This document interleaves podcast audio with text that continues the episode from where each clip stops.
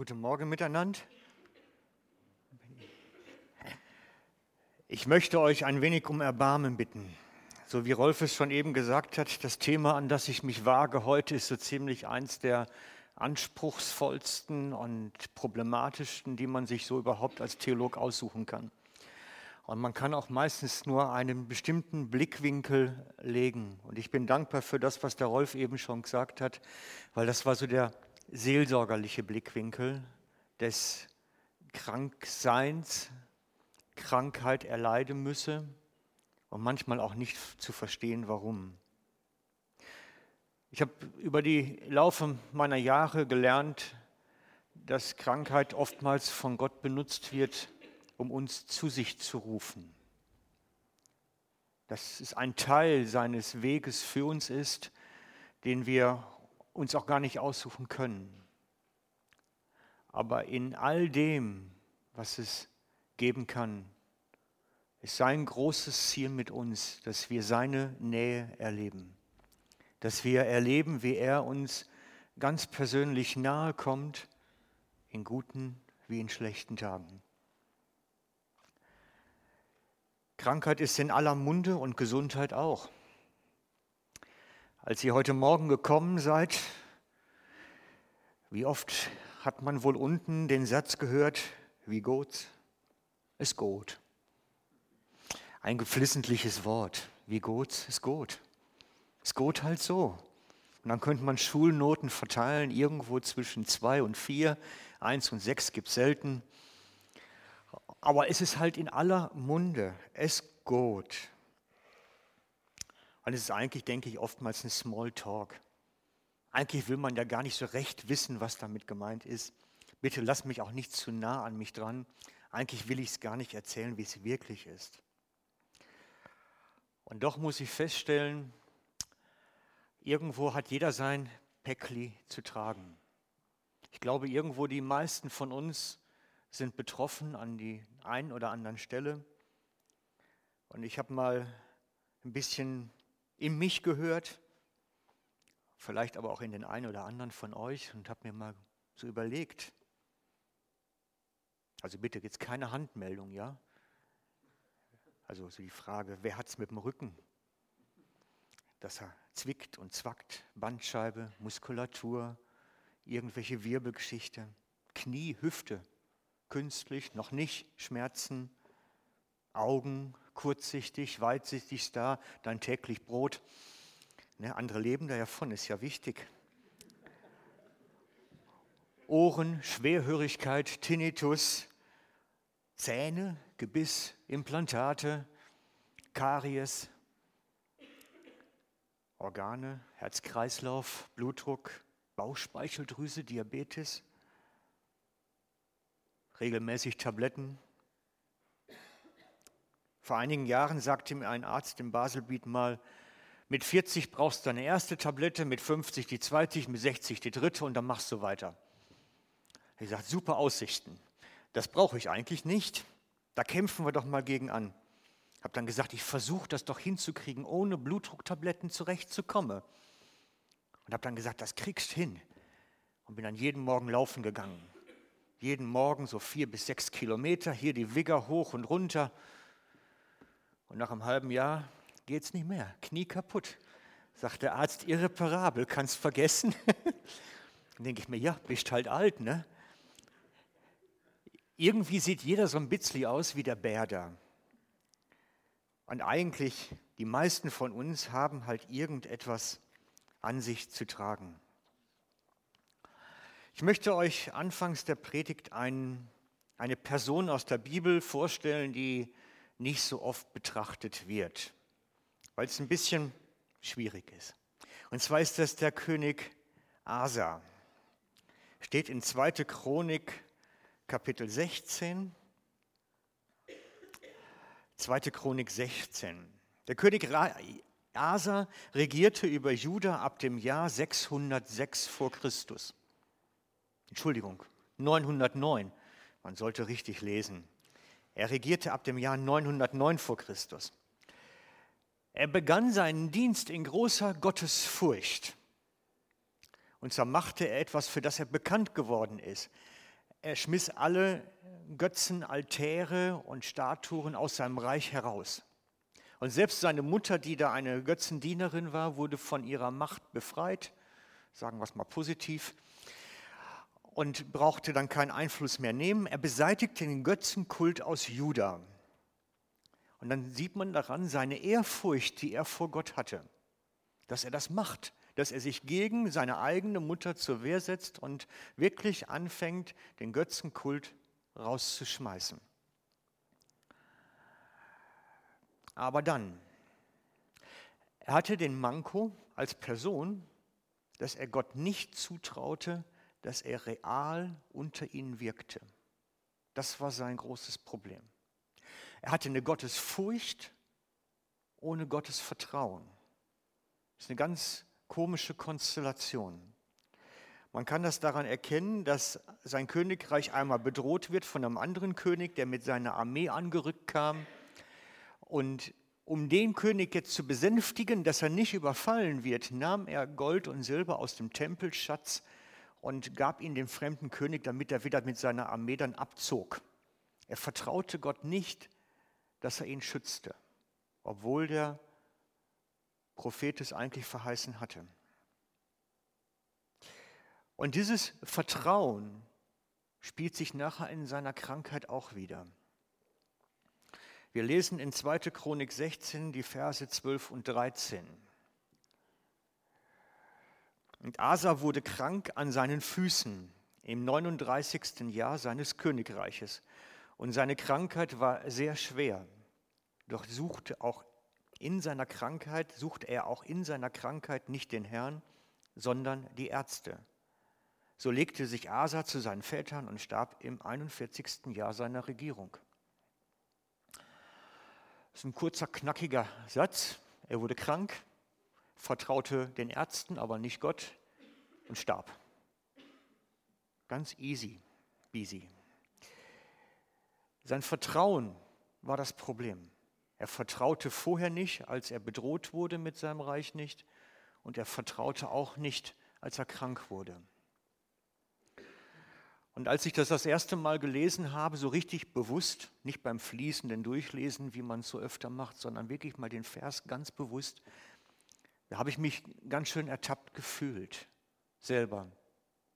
Wie viel Gottesvertrauen habe ich in meinen ganzen körperlichen Gebrechen und wie viel Ärztevertrauen habe ich in meinen körperlichen Gebrechen?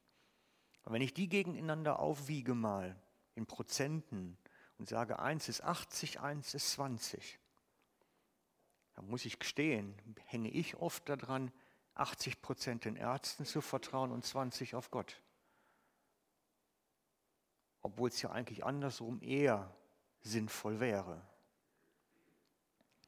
Wem vertraue ich in meiner Not? Wem vertraue ich in meiner Krankheit, in dem, was ich tue?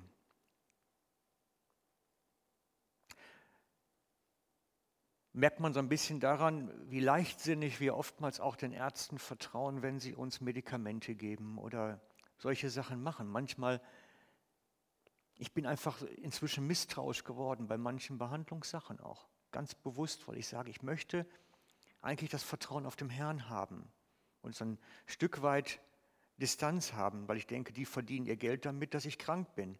Also sorgt das bei mir erstmal für Misstrauen. Will der wirklich, dass ich gesund werde oder will der seine Tabletten verkaufen?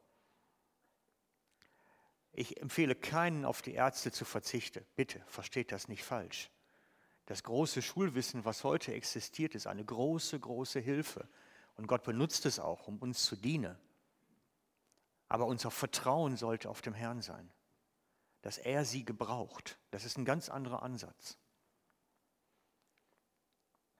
Asa ging nicht zu Gott, sondern zu den Ärzten. Er vertraute der Heilkunst, aber nicht dem Wirken Gottes unter ihnen.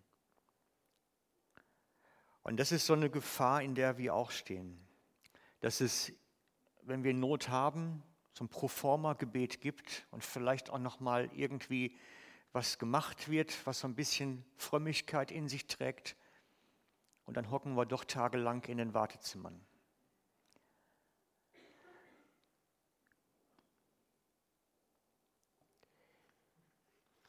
Wirkt Gott denn heute noch? Das ist doch die Frage. Wirkt er heute eigentlich noch überhaupt noch? Wirkt er heute noch unter den Kranken?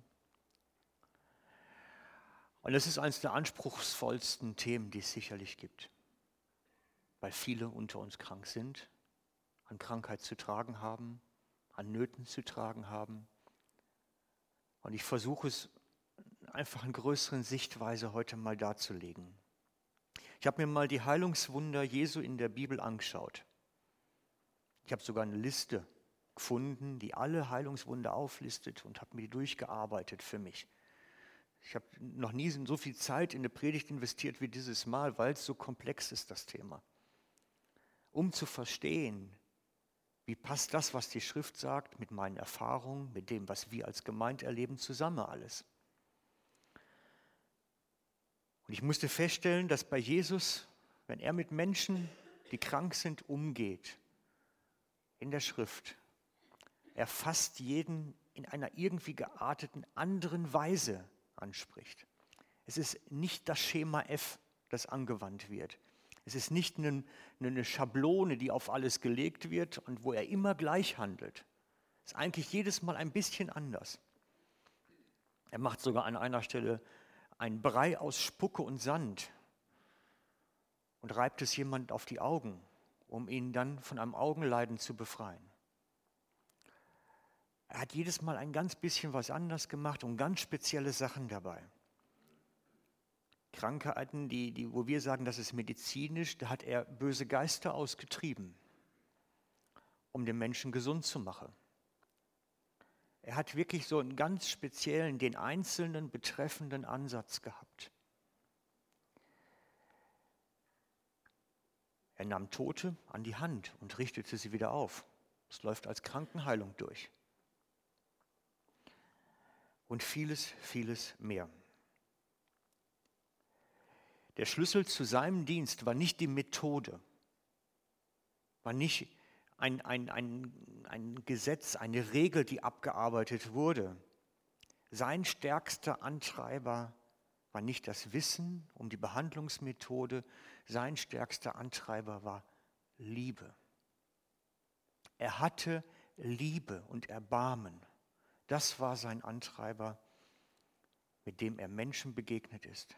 Er wollte ihnen dienen, weil er sie liebt. Er hatte Mitleid und Erbarmen. Er hat ein extremes Mitleid und Erbarmen für Menschen, die in Not sind, in körperlicher Not und in vieler anderer Not. Ich habe das mal so ein bisschen zusammengestellt, welche Aspekte da drin sind. Jesus hat großes Mitleid und Erbarmen für Menschen in wirtschaftlicher Not. Zum Teil sogar mit Menschen, die, die selbst sich da rein manövriert haben er hat Erbarmen mit ihnen und Mitleid. Durch uns. Da kommen wir noch drauf. Er hat Mitleid und Erbarmen mit Menschen, denen Orientierung fehlt. Das sind viele. Orientierungslosigkeit ist ein großes Problem, auch in unseren Tagen. In einer Welt voller Optionen wissen die Menschen nicht mehr, was wahr ist und falsch ist, was richtig und was man glauben kann und was nicht. Durch uns. Jesus hat großes Mitleid und Erbarmen mit Menschen, die einsam und verlassen sind. Wie oft redet er von den Witwen in der Schrift, der wir uns annehmen sollen, aber auch der er sich angenommen hat. Witwen sind Frauen, ohne wirtschaftliche Absicherung, in wirtschaftlicher Not, in Einsamkeit, ohne Familienanhang. Einsam und verlassen durch uns, die im Herzen zerbrochen sind. Viele, die heute von Psychiatern und Psychologen behandelt werden, sind Menschen, die im Herzen zerbrochen sind. Jesus hat großes Mitleid und Erbarmen mit Menschen, die im Herzen zerbrochen sind. Durch uns. Er hat großes Mitleid und Erbarmen mit Menschen, die in Krankheit und Gebrechen sind. Er war im Herzen erschüttert, als er sie sah. Er hat ihnen tagelang gedient schon, den Kranken. Und er war im Herzen erschüttert, was er sah.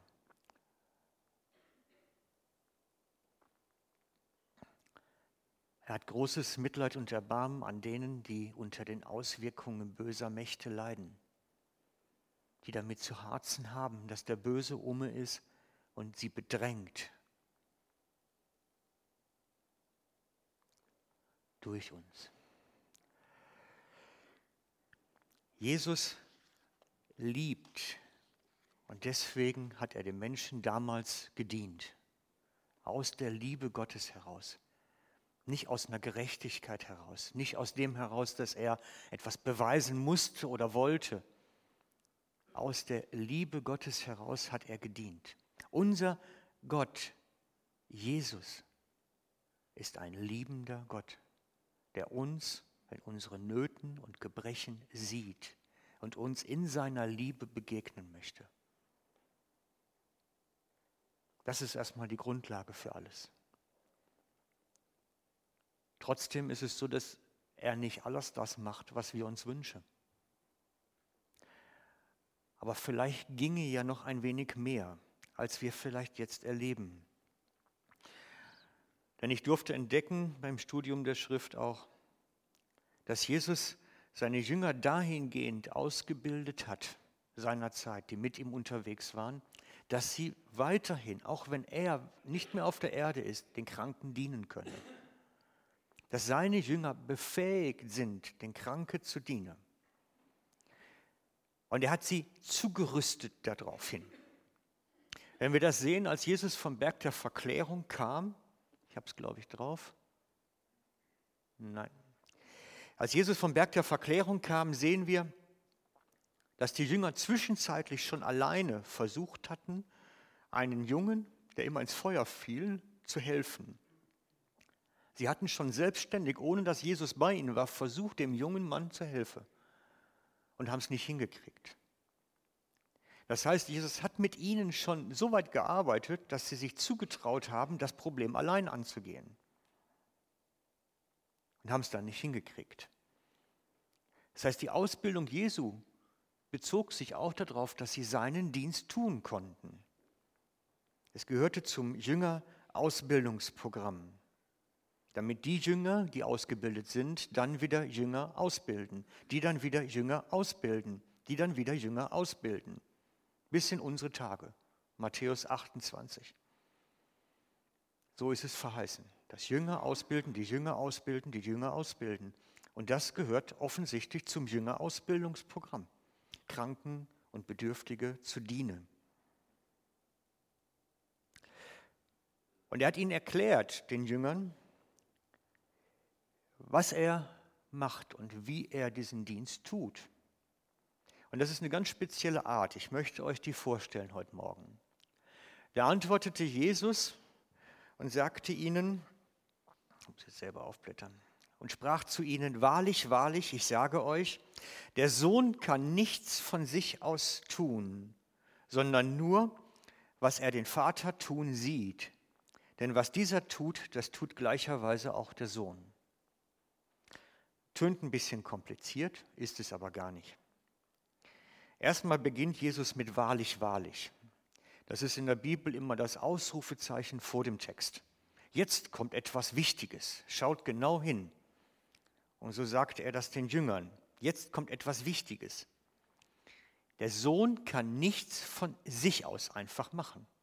Er kann nicht einfach irgendwas machen, sich nicht einfach was ausdenken und irgendwie was machen. Er kann es nicht sondern er kann nur das tun, was er den Vater tun sieht. Oder man könnte auch übersetzen, was der Vater vorbereitet hat.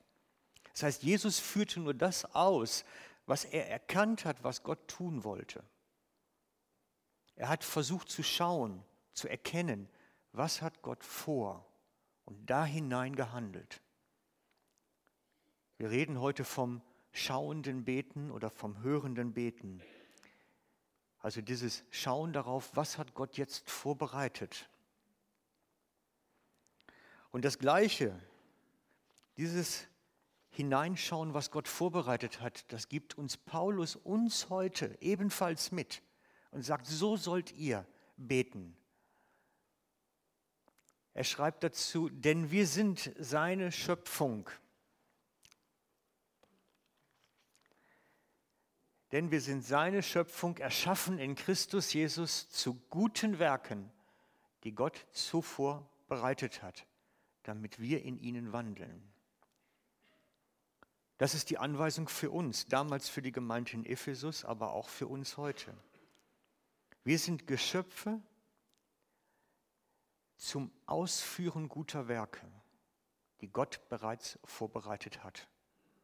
Dazu müssen wir den Blick bekommen, was natürlich Gott vorbereitet hat, müssen erkennen lernen, was hat Gott vor jetzt in dem Moment. Praktisch. Heute Nachmittag Kaffee trinken bei Tante Heidi. Fiktiv natürlich. Heute Nachmittag Kaffee trinken bei Tante Heidi. Und die klagt über Rückenweh. Da kann man nicht einfach hergehen und sagen, so jetzt machen wir mal. Tante Heidi, ich habe Tabletten dabei, hier, nimm mal. Tante Heidi, ich könnte jetzt mal beten für dich, lass uns mal. Das ist einfach das Schauen. Gott, was möchtest du tun? Darf ich ihr dienen jetzt? Kann ich ihr dienen jetzt? Und was soll ich machen? Dieses den Blick auf den Vater haben, was hat Gott vorbereitet, damit wir in dem wandeln können, in dem Moment. Nicht einfach machen. Ich habe einfach erkannt, Jesus hat ganz viele verschiedene Versionen, Heilungsdienst und Befreiungsdienst oder auch ganz kuriose Sachen gemacht. Je nachdem, was Gott vorbereitet hatte, ist er dem begegnet. Das war nicht einfach ein Regelwerk, keine Zauberformel, die er abgehalten hat. Es war wirklich ein schauendes, was Gott hast du vor. Denkt nur an die, an die Söhne des Hohepriesters Skephas, die versucht haben, den, die Dämonen auszutreiben. Sie wurden verprügelt von den Besessenen. Warum? Weil sie versucht haben, den Namen Jesus wie eine Zauberformel zu verwenden, wie eine allgemeingültige Regel. Aber sie hatten keine Beziehung zum Herrn.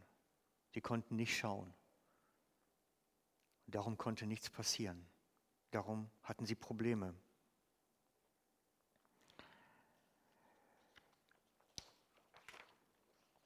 Im Unterschied zu dem Matthäus-Missionsbefehl gibt es einen zweiten Missionsbefehl im Markus 16. Einer, der nicht so häufig zitiert wird, aber der meines Erachtens genauso wichtig ist wie der im Matthäus. Dieser Missionsbefehl im Markus 16, den schauen wir uns einmal an. Dort heißt es, geht in alle Welt. Also bewegt euch. Seid unterwegs für den Herrn. Lasst euch rufen an dem Platz, den er euch braucht. Bewegt euch. Und dort sollen sie etwas tun, wo sie dann hingestellt sind, nämlich verkündet das Evangelium der ganzen Schöpfung. Das heißt, die Botschaft von Jesus, von seiner Erlösung allen zu bringen, die über den Weg laufen in ganz natürliche Weise, in dem, wie wir begabt sind, wie wir Sprache bekommen haben, wie wir Menschen begegnen können. Ganz von uns aus gesehen.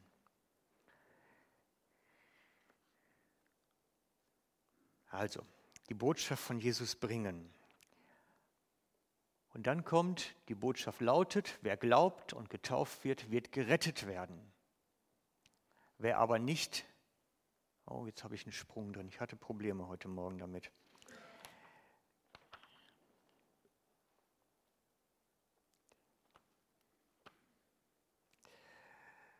Wer glaubt und getauft wird, der wird gerettet werden. Wer aber nicht glaubt, wird verdammt werden. Und dann kommt etwas ganz Wichtiges dann danach.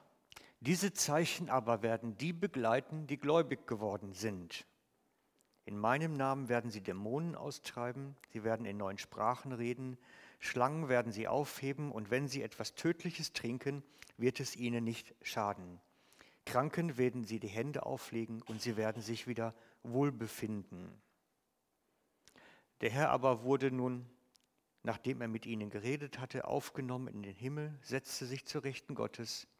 Sie aber gingen hinaus, verkündigten überall, und der Herr wirkte mit ihnen, bekräftigte das Wort durch die begleitenden Zeichen. Ein Merkmal der ersten Jünger war es, dass sie unterwegs waren, das Wort Gottes unter die Menschen brachten, von der Möglichkeit zur Errettung zum ewigen Leben und dass sie den Nachweis erbrachten, dass das Wort wahr ist, indem sie sich trauten, für die Kranken zu beten, für die, die unter bösen Belastungen zu leiden hatten, zu wirken. Und Gott stellte sich dazu. Er wirkte. Er wirkte. Und ich finde es so toll, dass da extra steht, dass sie nicht alle gesund werden werden, sondern sie werden besser. Es wird besser sein, steht dort im Original. Es wird einfach besser gehen. Und das ist das, was ich in der Praxis oft erlebt habe. Manchmal ist es nur ein ganz klein wenig besser. Manchmal kann man nur merken, dass da plötzlich eine Geschichte etwas leichter wird. Jesus möchte durch seine Jünger heute wirken, so wie er damals unterwegs war. Dass den Kranken in seiner Liebe gedient wird, dass seine Liebe erfahrbar wird, praktisch. Das heißt nicht, dass alle gesund werden. Das heißt nicht, dass alle von ihren Lasten frei werden.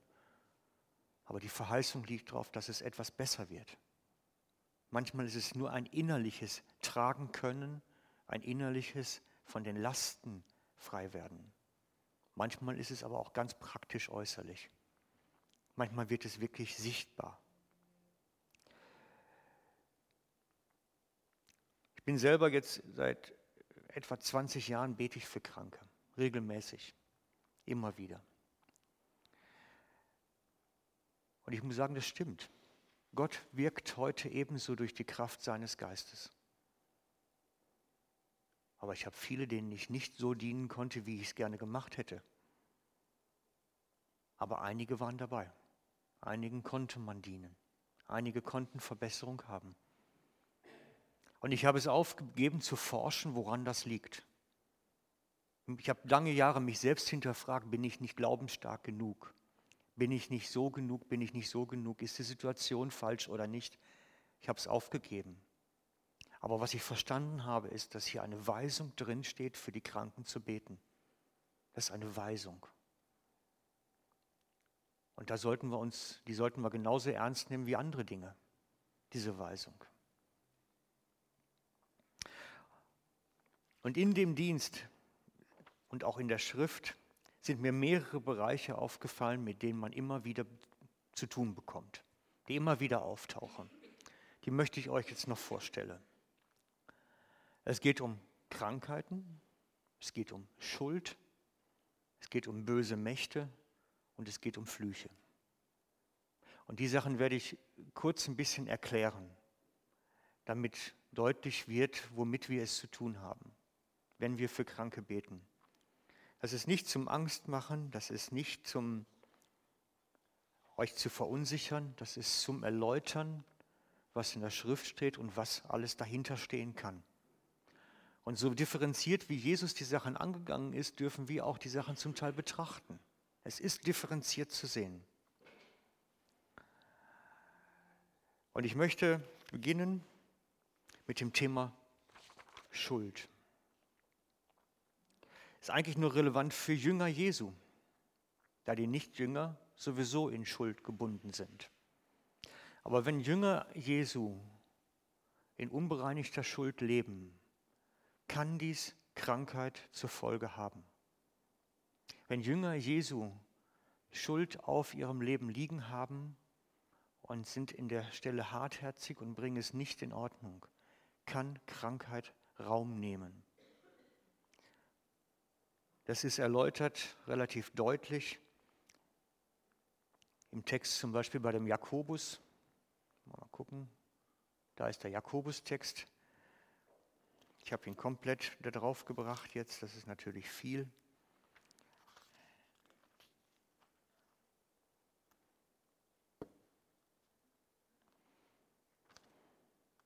Ja, ich lese es daraus. Ist jemand von euch krank?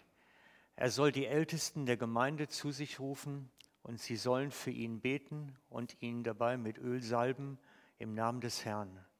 Und das Gebet des Glaubens wird den Kranken retten und der Herr wird ihn aufrichten. Und wenn er Sünden begangen hat, so wird ihm vergeben werden. Bekennt einander die Übertretungen und betet füreinander, dass ihr geheilt werdet. Es ist relativ eindeutig. Es bezieht sich auf Christen, auf Jünger Jesu, die Übertretungen in ihrem Leben haben und durch die Übertretungen krank geworden sind. Wir dürfen das nicht ausschließen, Freunde. Das ist nicht grundsätzlich so, dass wenn ein Jünger krank wird, dass das das Problem ist. Aber es ist eine der Möglichkeiten, die existieren. Eine der Möglichkeiten. Ein weiterer Text, der uns darauf hinweist, ist der erste Korinther-Text, der in Bezug aufs Abendmahl davon spricht, dass man sich selber ein Gericht essen kann, wenn man in unbereinigter Schuld das Abendmahl nimmt.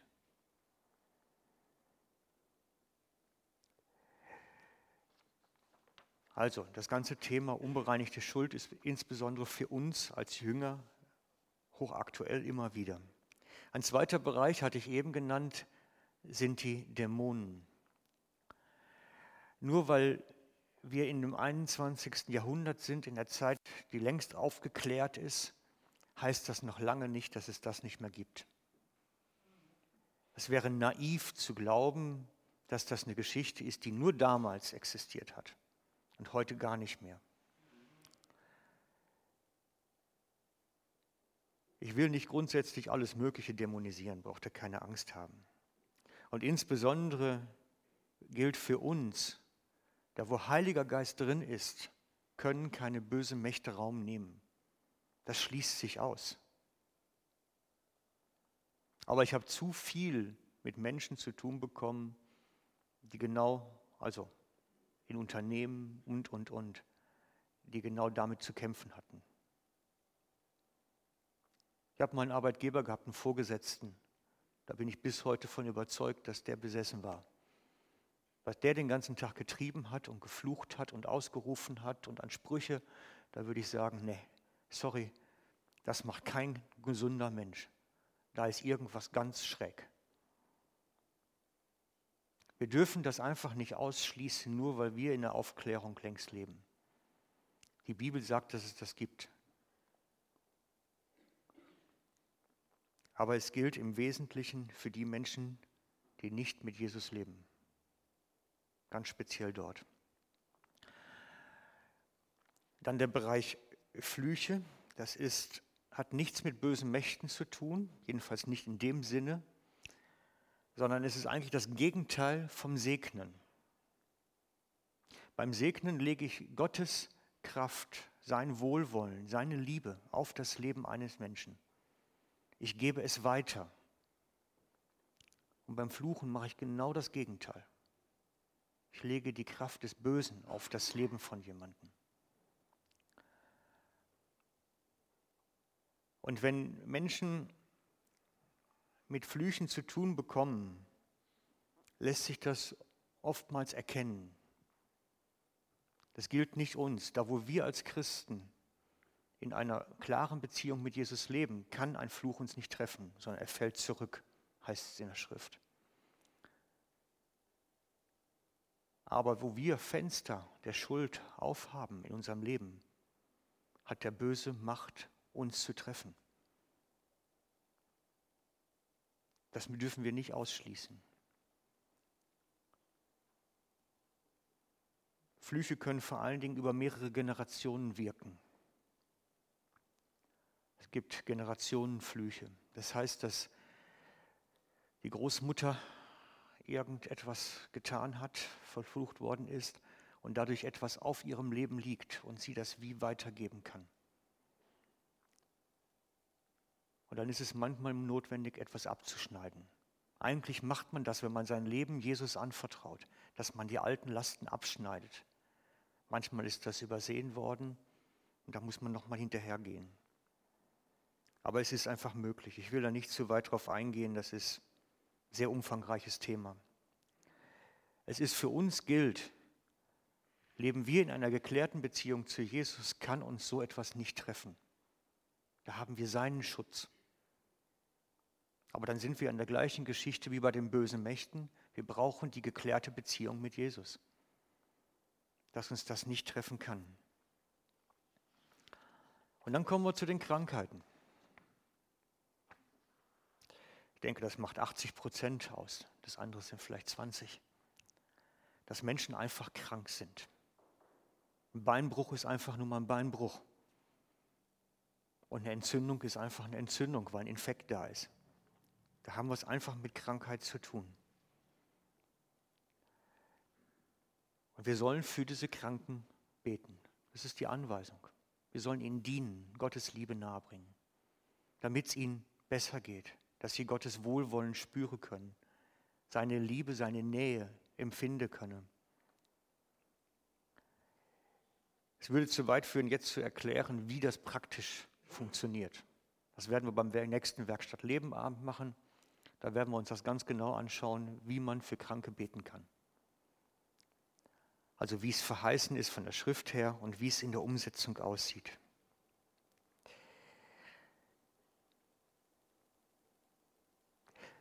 Ich möchte euch nur ermutigen, nehmt es für euch in Anspruch, dass die Geschwister für euch beten. Ich mache euch Mut, nutzt das. Oftmal reicht nicht ein Gebet, ein Gebetsdienst. Manchmal braucht es mehrere auch. Selbst Jesus hat an einer Stelle zweimal mit jemandem gebetet und ihm gedient. Ich habe ganz oft oder mehrmals schon Menschen helfen dürfen, also einer jungen Frau früher mal, die ganz schwer Neurodermitis hatte, Hautkrankheit, Hautexzeme. Und wir haben jede Woche mit ihr gebetet und es ist jede Woche ein ganz klein wenig besser geworden. Und wir haben das über zwei Jahre hinweg gemacht bis sie nachher so weit war, dass es relativ gut ging. Manchmal brauchen Dinge länger. Aber manchmal heißt es einfach noch nicht. Der Herr lehrt uns zu tragen, auszuhalten, schwierige Zeiten der Anfechtung zu durchleben. Manchmal stehen auch Lektionen des Lebens an dann heißt es einfach, wir tragen eine Zeit. Und manchmal heißt es auch gar nicht, dass der Herr sagt, das ist das Paket, was ich dir gebe. Auch das gibt es. Und dann brauchen wir aber trotzdem das Gebet füreinander, dass Gottes Liebe und Nähe uns nahe kommt, dass wir einander tragen, einander wohltun, indem wir füreinander da sind. Gottes Verheißung liegt darauf, dass wir seine Nähe erleben, seine Gegenwart. In all dem Leid, in dem Schweren auch, was wir zum Teil erleiden müssen. Seine Nähe und Gegenwart ist das Höchste. Und manchmal, ja manchmal ruft uns der Herr auch durch Krankheit zu sich. Jedes Leben endet mit dem Tod. Und wie das Ende aussieht, ist sehr unterschiedlich.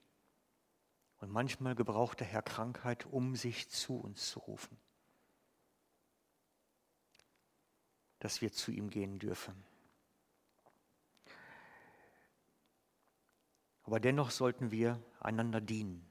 Einander dienen im Gebet, im Schauen, was hat der Herr vor.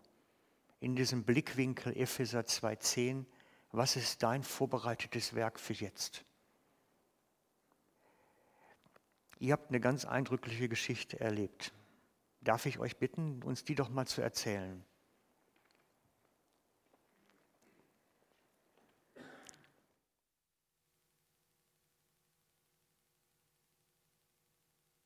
Ja, kannst du es eigentlich anmachen, ja. Mhm. Also, wie die meisten von euch wissen, sind wir etwa zusammen, meine Frau und ich, vor einem Monat in Indien gewesen, mit dem Hilfswerk Contaction, wo der Bernhard von Almen, der frühere Kindersekretär von der VFMG, heute Geschäftsführer ist. Wir sind eine kleine Gruppe und haben dort verschiedene Projekte anschauen in die Kolonien so den Ärmsten von den Ärmsten und wie diesen Leuten geholfen wird. Wir haben hier auf dem Bild eine Frau und da erzählt uns jetzt Susanne ein paar Worte dazu. Die Frau haben wir schon wie erwartet. Also wir haben von, von Gebetsbriefen schon von dieser Frau gehört. Und äh, die Frau hat ein grosses Problem gehabt. Die Frau hat vier Kinder verloren. Also sie war viermal schwanger. Das eine hat sie nach neun Monaten verloren, das andere nach acht Monaten und diese zwei weiß ich nicht genau. Und die Frau ist ausgestoßen worden aus der Gemeinschaft, weil die Leute haben Angst hatten, wenn die Frau durchläuft, da kommt eben vielleicht ein Dämon oder irgendetwas, das ist ansteckend, dass man kein Kind bekommt. Und die Frau hat ganz fest gelitten und das ist in Gebetsbriefen auch bis zu uns gekommen. Wir haben gebetet dafür in der Schweiz und vor allem auch dort. Und die Frau ist wieder schwanger geworden und sie hat ähm, einfach die Hilfe in Anspruch genommen, vor allem auch vom ähm, Samuel. Das kommt jetzt auf einem Bild noch. Dort ist der Samuel drauf. Ähm, er ist eigentlich der Leiter, der Gründer von der Arbeit in Indien. Das ist ja unter den Gypsies. Und die Frau, die hat das Gebet gewünscht von Samuel. Und als sie wieder ist schwanger wurde, ist sie zum Doktor und die Doktor hat gesagt, das ist unmöglich, dir kommt kein Kind über, das geht nicht. Und ja, äh, sie hatte einen Arzt untersucht und die haben festgestellt, dass die Frau in der Gebärmutter ein Loch hat und das Kind außerhalb der Gebärmutter am Wachsen ist. Also unmöglich. Willst du noch ein bisschen weiter? Ja, genau. Und dann hat sie, sie hat dann bei uns in dieser Kolonie hat sie ein Zeugnis gegeben, es ist äh, in der Sprache der Leute dort und Samuel hat das übersetzt und es war manchmal ein bisschen schwierig dass man alles so genau verstanden. Sie hat dann noch so ein bisschen einen Anschauungsunterricht gegeben, hat einen Sack mit den Medikamenten gegeben und hat den vor uns ausgelehrt und hat gesagt, so viele Medikamente habe ich müssen nehmen, die mir verschrieben worden sind. Und eben dann hat sie wieder einen Termin gehabt im Spital ist sie wieder ins Spital eingeliefert worden. Und in dieser Nacht ist etwas passiert im Spital, weil so viele Leute gebetet haben. Daheim ist passiert. Ja, daheim, ja.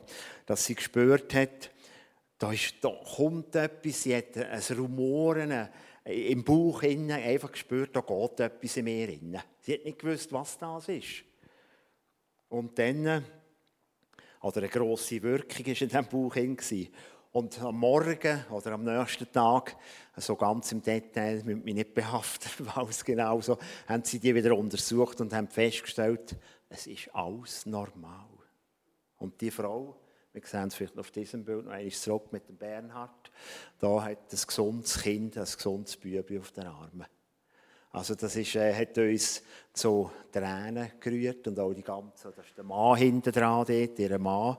Die Frauen haben, die Frau ist erst etwa 23 und die werden ja in Indien so zum Teil eben auch sehr früh verheiratet und das ist natürlich eben dort ein Fluch, wenn du kein Kind hast. Oder? Und das ist ein grosses Wunder und ich denke auch für die Kolonien und für das Umfeld von diesen Leuten. Ja. Das ist eigentlich das. Das habe ich alles, haben wir alles gesagt. Ja. Danke für...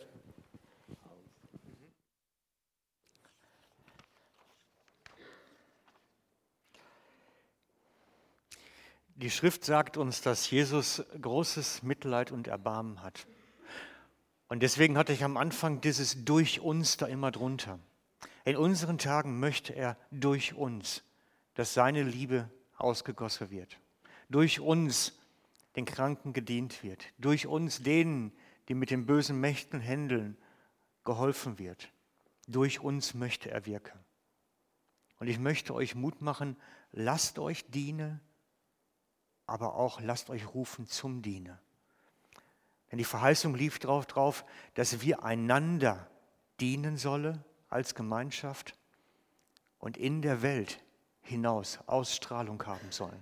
Dass auch die Menschen in der Welt davon hören sollen und erfahren sollen. Jesus kann. Er kann uns in unseren Nöten, unseren Krankheiten, all unseren Belastungen begegnen, uns dienen. Und darauf vertraue ich. Darauf will ich vertrauen. Ich sage nicht, es soll keiner zum Arzt gehen. Bitte versteht das nicht falsch. Ich will das unbedingt noch klarstellen. Nicht, dass einer meint, heute er müsste mir die absetzen. Aber das Vertrauen, unser Herz soll beim Herrn sein. Er möchte wirken bei uns. Er möchte uns begegnen. Amen.